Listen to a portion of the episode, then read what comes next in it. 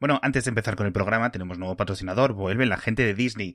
Y es que el 23 de febrero en Disney Plus añaden un nuevo canal que se llama Star. Y vienen un, bueno, un, millón de películas, de verdad. Yo creo como que triplican el catálogo actualmente. Os dejo un enlace en, las notas del episodio para que lo veáis. Pero, por ejemplo, de pelis de acción, míticas y, algunas que, que, es la primera vez que vemos en streaming. Starship Troopers, Speed, Speed 2, Jungla de Cristal, Jungla de Cristal 2, Jungla de Cristal 3, Jungla de Cristal 4.0, Alien, Alien 2, Alien 3, Alien 4, Alien vs Predator, que ese yo creo que es imposible de encontrar eh, fuera de los plex de un montón de gente, a partir de ahora, el 23 de febrero, en Disney Plus. De verdad, increíble.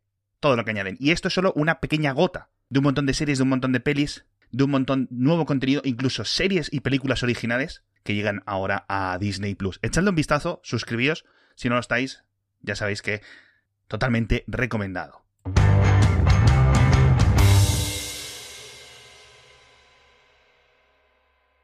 Y, hay algo muy grande, si tu trabajo, ahora con la cuarentena y la epidemia y todo esto no tanto, pero si tu trabajo es mucho estar en coche, todas esas horas que gastarías oyendo música o oyendo radio, a lo mejor las usas para leer entre comillas, porque no tienes tres horas al día en tu casa para leer con calma un libro. Y no es que no te guste leer, es que no, no puedes. Y si quieres ir avanzando, si encuentras unos libros que te gustan, no te vas a tirar medio año leyéndotelos porque solo les puedes dedicar 15 minutos porque llegas agotado y te duermes en cuanto empiezas. Pero te pasas cuatro horas en el coche, pues te los pones en el coche. Los audiolibros empezaron a volver súper populares en Estados Unidos en casete. O sea, te comprabas un libro que venía en 40 casetes y los ibas poniendo y los ibas escuchando. Y es cuando en Estados Unidos se acostumbraron a decir leer un libro incluso para cuando lo estás escuchando. Porque, sí. porque para la gente que, a lo mejor nunca haya escuchado uno, un audiolibro no es una, una, versión del libro, es el libro leído. O sea, tal cual está leído, completo. Toda, toda palabra, toda letra, toda coma está pronunciada. Y que de verdad, leer un libro puede ser muy cansado. A todo se hace el cerebro, pero tiene que hacerse. Y no todo el mundo ha tenido la oportunidad, ni el gusto, ni lo que sea ya digo, o sea, ya no es en plan de hablar de gente que no sea neurotípica. Hay mil motivos por los que no, no leas. Y por cierto, hay, gente que no lee novela nunca, pero lee ensayo, pero lee periódicos. A lo mejor se come un periódico en, una mañana, no en una mañana, mientras desayuna. Empieza. Sí, y, puede que te guste leer foros y Twitter todo el día y que no puedas comerte 10 páginas de un libro por, porque el formato no, no te entra. Sí, sí, o papers científicos. Hay muchos académicos que no que, que lo único literatura que consumen es en, en formato de, de artículo científico. Y perfecto, ya te digo, si al final es un tema de ser capaz de leer rápido, porque al final es una, es una habilidad importantísima, ser capaz de digerir un montón de información rápido. Sí, es lo único, es lo único que un audiolibro no te da. Tú puedes leer cinco veces más rápido de lo que estás escuchando a alguien narrar. Es normal, por otro lado. Y los libros y la lectura, el cerebro hace una cosa con la lectura, con las letras escritas, que no puede hacer ni con el audio ni con el vídeo, que es la lectura diagonal. Sí, cierto. ¿Vale? Es decir, a lo mejor piensas que haciendo lo típico que vas en YouTube, eso que vas pasando el ratón por encima de la barrita y vas viendo ahí, no, no. O sea, lo típico que puedes escanear algo, que es uno de los motivos por lo que a mucha gente, creo que a ti también, le molesta los audios de WhatsApp, los audios de Telegram, etcétera, es porque no puedes o sea, tienes que escucharlo entero, si no, no sabes un poco, porque tu cerebro está acostumbrado a saber cuáles partes de, las, de, los párrafos, de las formas en las que escribes, sobre todo si conoces a la persona desde esa estructura, como intuitivamente sabes qué partes son importantes. Y si no te estás quedando pillando, puedes volver rápido y, y, rebobinar en cierto sentido tu cerebro, ¿sabes? Y volver a leer partes concretas hasta que eh, tenga un poco más de sentido. No lo puedes hacer con el audio, no lo puedes hacer con el vídeo. Eh, no lo sé. Con, con el vídeo tienes una cosa que tampoco puedes hacer con el audio y es, o sea, es una tontería, pero imagínate que estás viendo un vídeo por algo en particular. Puedes moverlo rápido y llegar a donde quieres y, no necesitas dedicarle dos segundos viendo a ver si ya estás ahí, porque la mayoría de reproductores te muestran una previsualización de lo que estás moviendo. Entonces, es una tontería. Pero, por ejemplo, si estás viendo un vídeo del unboxing y lo único que quieres ver es el aparato, Exacto. tiras para adelante y eh, llegas directo. ¡Pof! Ya está. Hmm. en, el, audio, en el audio es el peor de los medios, sea un podcast, sea un, audiolibro, para un montón de cosas. De hecho, hay un montón de gente como opuesta casi que por raíz a, a los podcasts porque dicen, pero es que de verdad esto no puede ser un post de un blog o algo Claro, así, sí. o que piden las transcripciones rápidamente, porque es que es, para ellos es muchísimo más cómodo que, Sí, sí. que estar con las orejas ocupadas. Ahora, quien está teniendo problemas con, esa, con ese reto, esa barrera, es Clubhouse, la aplicación esta de audios. Yo no sé si quiero hablar más de Clubhouse. No, no, para mí ya hemos hablado todo lo que teníamos que hablar de Clubhouse en la vida. Yo, por ejemplo, tengo cuenta y ni lo he usado ni lo pienso usar porque a mí me desespera mucho la idea de ir a ver qué está diciendo gente en un sitio, ir a hablar yo. O sea, y eso que grabo podcast y los escucho. Y aún así, Mira, yo solo voy a decir una cosa. Clubhouse seguramente triunfe. Eh, Yo creo que es una idea suficientemente importante para que triunfe. Ahora, ¿qué me ofrece Clubhouse que no me ofrezca Instagram Live? Eso es lo que no entiendo muy bien. Porque Instagram Live, tú eres una persona, puedes meter a otras personas para que participen contigo. Está limitado, creo que está limitado a uno, no sé si a uno, a, un invitado o algo así, pero digamos que puede haber conversaciones en directo. Tienes el beneficio de que viene con vídeo en Instagram Live, tienes el beneficio de todo eso lo que ofrece a nivel de publicidad, de poder vender cosas, de mercadear el que es el audiovisual frente al audio solo, etcétera. Puedes hacer un montón de cosas. Ahora, Clubhouse, por favor, chavales, si vais a hacer una emisión, preparaos las cosas un poquito. ¿Vale? Y os lo, dicen, os lo dicen las personas que hacen el podcast más cutre de la podcastfera y de todo el directorio de Apple. No puede ser. No puede ser que digan, no, vamos a Clubhouse, no sé qué, y, y los primeros 40 minutos son a ver si viene este, el micrófono no se te oye. Es decir, tienen los mismos problemas que la típica reunión de Zoom y sinceramente, después de seis reuniones de Zoom, sí. lo, único que, lo último que me parece es ver a, a dos tíos intentando hacer que eso funcione. Yo entiendo que quizás por la novedad afecte un poco, pero chico, es una aplicación del móvil que solo tiene el botón de emitir. ¿Cómo la estás cagando? ¿Cómo necesitas 30 minutos para empezar a decidir qué tema? Que si viene el otro, que si empieza a venir, que si ahora decimos, que ahora si ahora preparas, que si te presentas, que si... Chicos, de verdad, un poco al grano. Que la gente ya lleva ahí, tenéis 10.000 conectados hace 20 minutos, ¿sabes? No sé. Si quiero ruido de fondo, eh, abro la ventana. No sé qué decirte. Te, te pones a Stargate. Hay un, hay un montón de cosas que tiene que mejorar y mejorará y la gente cada vez lo hará mejor en Clubhouse. Pero lo que he escuchado por ahora es un rollo. Y saldrán los típicos stars que lo hacen mil veces mejor que los demás y que serán realmente los que tengan el tirón del sitio, como pasa en todas las redes sociales. Hoy lo decía yo en Twitter. O sea, en toda red social nueva, e- inmediatamente salen las estrellas que saben aprovecharla al máximo y que se vuelven un poco los, los, los pósters de esa red social. Eso no significa que la red social sea mm, súper popular o que vaya a triunfar, pero por- significa que hay gente muy creativa para cualquier medio y con suerte lo puede aprovechar. Vine es, una, eh, es un ejemplo excelente. Sí, O sea, Vine tenía una cantidad de gente creativa sí, que cierto. sigue sin explicarse nadie cómo no hubo forma de aprovecharlo mejor. Y bueno, creo que fue más política que otra, que otra cosa lo que mató a Vine, pero estaba ahí. No, falta de monetización realmente, pero Está lleno de gente creativa, pero cada cosa nueva encuentra una forma de, de- de darle la vuelta de tuerca y crear una nueva forma de contar cosas y ahí mantiene eso. sí. Y saldrá, porque siempre sale. Pero fíjate, en Vine, en TikTok, etcétera, acabas encontrando rápidamente lo que quieres. No lo sé. Yo creo que Clubhouse, por alguna forma en la que yo ahora mismo no entienda, acabará teniendo relativo éxito. ¿Vale? Como, como todo un poco. Los espacios estos de Twitter los veo muy similares, que los acaban de, de desbloquear para, para bastante gente hoy, o no sé si para todo el público, los eh, la, la posibilidad de hacer estas emisiones en directo, que es idéntico, una interfaz muy, Sí, sí.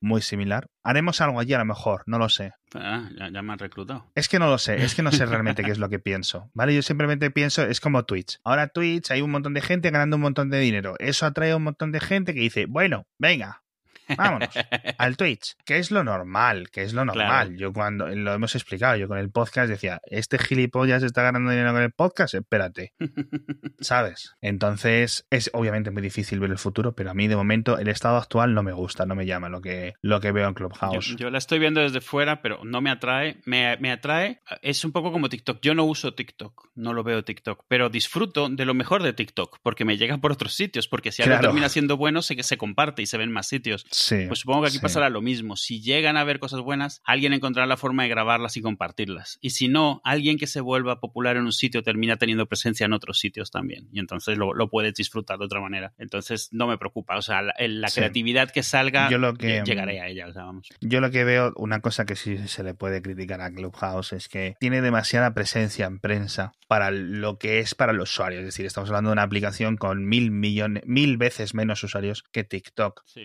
Y que no tiene mil veces menos cobertura No, no. en prensa. Entonces, esto se debe porque, primero, por el tipo de personas que estaban inicialmente poblando esos, esos lugares. ¿Pero que ¿no? era principalmente radio y cosas así? o- No, principalmente gente inversores. Ah, vale. Los mismos que pusieron dinero empezaron a usarlo todos los Ya, días. vale, sí. Básicamente para rajar, que otra cosa no, pero a un tío rico de Silicon Valley otra cosa no, pero le gusta rajar y hacerse y los importantes y que todo el mundo sepa lo importantes que son. Y luego los periodistas, que se metieron a escuchar esas conversaciones para ver qué caía un poco Claro, y luego pues, claro. dijeron, pues venga, también vamos aquí a contar lo, lo nuestro. Entonces, igual que por ejemplo Twitter durante toda su historia ha tenido una presencia excesiva en prensa.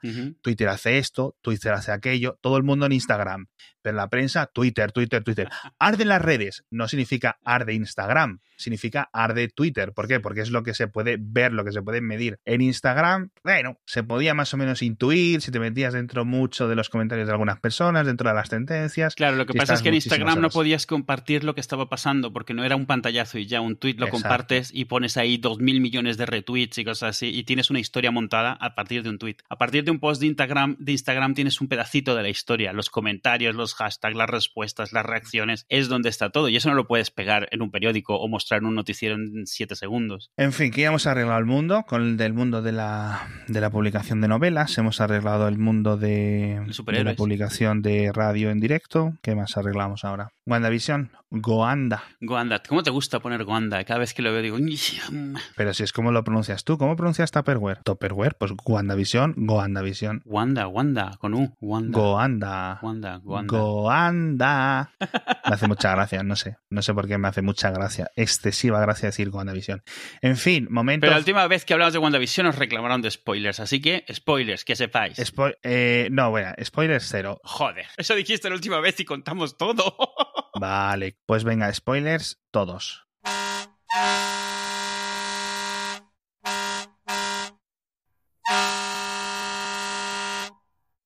Mira, a, mí me estaba gustando la serie porque estaba claro que estaban liándonos. O sea, estaba claro que era un poco trampa, pero que estaba súper currado. Los primeros tres episodios, cuando van recorriendo la historia de las sitcoms americanas, esencialmente, y de vez en cuando te dejaban entrever que algo no estaba bien y eso, yo veía a la gente quejándose en Twitter y me llamaba la atención porque estaba claro que están, estaban preparando un escenario. Estaban vendiéndonos la misma película que se supone que está vendiendo el pueblo, que está comprando el pueblo que está ahí, ya sea obligados o lo que sea. Y era obvio que iba a venir algo porque cada vez nos daban más una pistita de que algo estaba mal, algo estaba funcionando mal. La intro te lo dejaba claro, siempre al final se veía que estaban viendo lo que estaban haciendo. A partir del que es del cuarto episodio. Bueno, a partir de finales del tercero y ya en el cuarto se ha, se ha- ya es, es una serie que es una película Marvel por episodios, totalmente. Ya no se han cortado un pelo, efectos especiales eh, han salido de fuera, todos los secundarios de todas las demás pelis se han venido a trabajar aquí, que me parece súper bien, y nos han empezado a enseñar por un poco lo complicado de la historia que están contando, por otro lado, quiénes puede que sean los malos y a quién va a haber que redimir en el futuro, pero sobre todo están dejando el escenario listo para el resto de series que se vienen después, porque algo que nos han dejado claro es que oficialmente en el universo Marvel hay un multiverso, por primera vez lo dejan 100% claro, lo más que nos habíamos acercado había sido las líneas temporales en Endgame, pero ahora es oficial, hay un multiverso, ¿por qué? Porque nos hemos traído un personaje de otro universo de películas directamente para reemplazar a uno que ya no tenemos aquí y que además quien, lo ha, quien se lo ha traído se ve que lo ha hecho por error, así que significa que lo que sea que es la barrera que hay entre universos está muy finita y muy fácil de atravesar.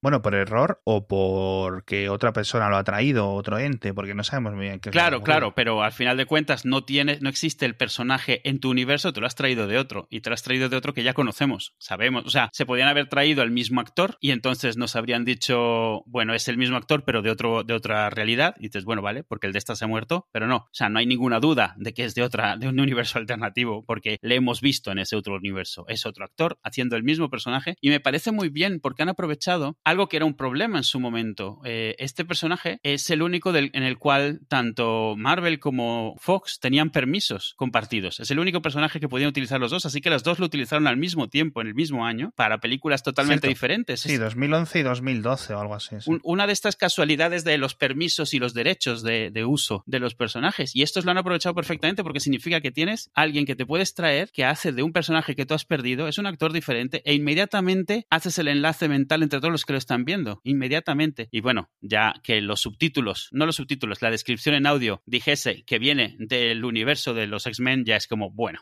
ya está.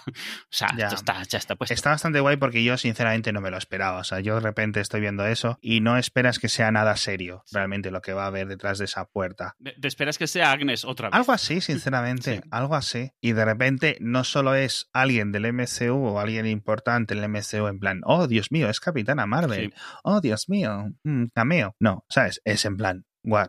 Wow. Lo han hecho de sorpresa, porque a lo mejor dices, bueno, entras a ver Spider, eh, Spider-Man 3, puedes sospechar un poco si sigues los, las noticias de, del rodaje, no sé qué. Y si has visto la peli animada, que sabes que es algo que pasa en los universos de Spider-Man y eso, dices, bueno, vale. Pero dice, y, y, y, ocurre eso en el minuto 45 de esa película, pues bueno, te lo puedes esperar. Pero aquí justo de la verdad, y la verdad es que es bastante gracioso porque, porque el efecto sorpresa yo creo que le da bastante valor a la revelación barra escena. escena algo que me gustó mucho además es que Darcy lo está viendo y Darcy, Darcy a final de cuentas está viendo el programa de televisión de Wanda. Y lo que dice es que hicieron un recast de Pietro. Está asombrada de que Wanda ha cambiado el actor ella está viendo que no es la misma persona, pero sí está haciendo del mismo personaje. Sí. O sea, la frase esa, que es una frase que dirías cuando cambian el actor de una película de, o de una serie, es como cuando cambiaron el esposo de Abasarala en Expanse. O sea, es un recast, es otro actor haciendo el mismo personaje. Eso es lo que ella dice. O sea, es, significa que los de ese universo también se dan cuenta de que es alguien diferente, de que es el mismo personaje, pero la persona es diferente. Que es, o sea, solo la historia dentro del, del, universo, de lo que están viendo ya es, o sea, ya te dices, vale, pero ¿cómo pueden saber que es la misma persona, el mismo personaje, pero la persona se vea diferente? ¿Cómo lo están interpretando? Y entonces ella lo primero que ha pensado es que ha usado a otra persona para, para, interpretar el mismo papel, porque ella está representando una papel. Está muy bien montado. Está... Pero ahí, ahí, ahí ya tú estás inventando de tus películas, porque eso no se ha visto en el episodio. Sí, sí. La frase que dice Darcy es que ha hecho un recast de Pietro. Esa es la frase que dice. Ah.